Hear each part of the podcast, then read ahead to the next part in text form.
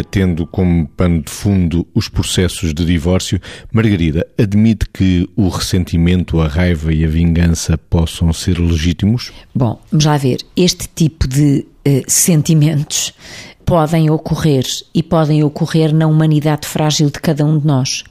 Agora, se me perguntar se são desejáveis, eu diria obviamente não. E quem os experimenta, podendo estar até a experimentá-los com alguma legitimidade, a forma de lidar com isto aí sim, muitas vezes, é pedir ajuda para poder libertar-se deles, ou seja, desenquistá-los e reorganizar-se após este desenquistamento. E dependendo das experiências que as pessoas tiveram até chegar a um momento de separação e, enfim, de divórcio, de afastamento uh, entre o casal, evidentemente que as pessoas até chegarem aí, cada um tem a sua história.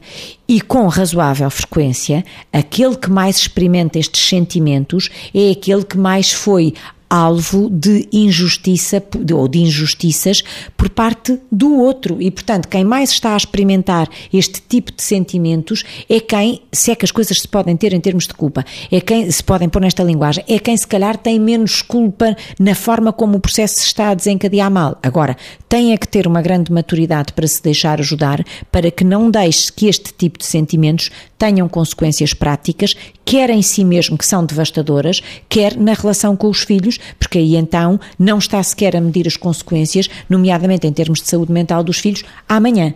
E os sentimentos são ressentimento, raiva, vingança, Vitor? Acho que mesmo nesta sequência temos sentimentos de, de, com impacto diferente.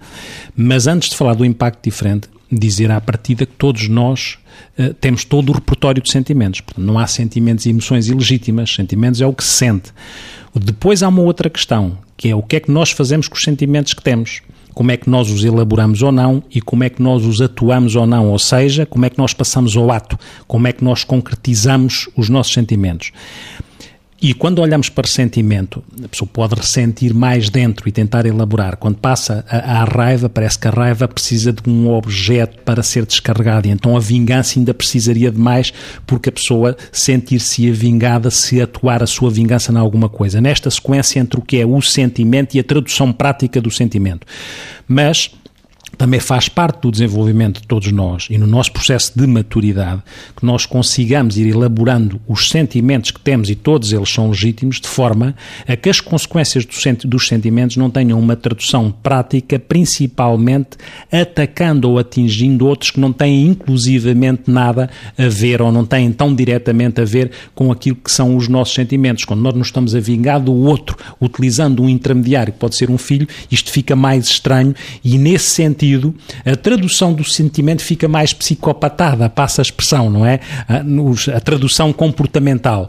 E como digo, para além das pessoas pedirem ajuda quando não conseguem gerir isso, no seu processo de maturidade, as pessoas vão aprendendo a elaborar os sentimentos que têm, todos eles, de uma forma que as consequências práticas não sejam nefastas, não sejam kamikaze, não sejam destrutivas.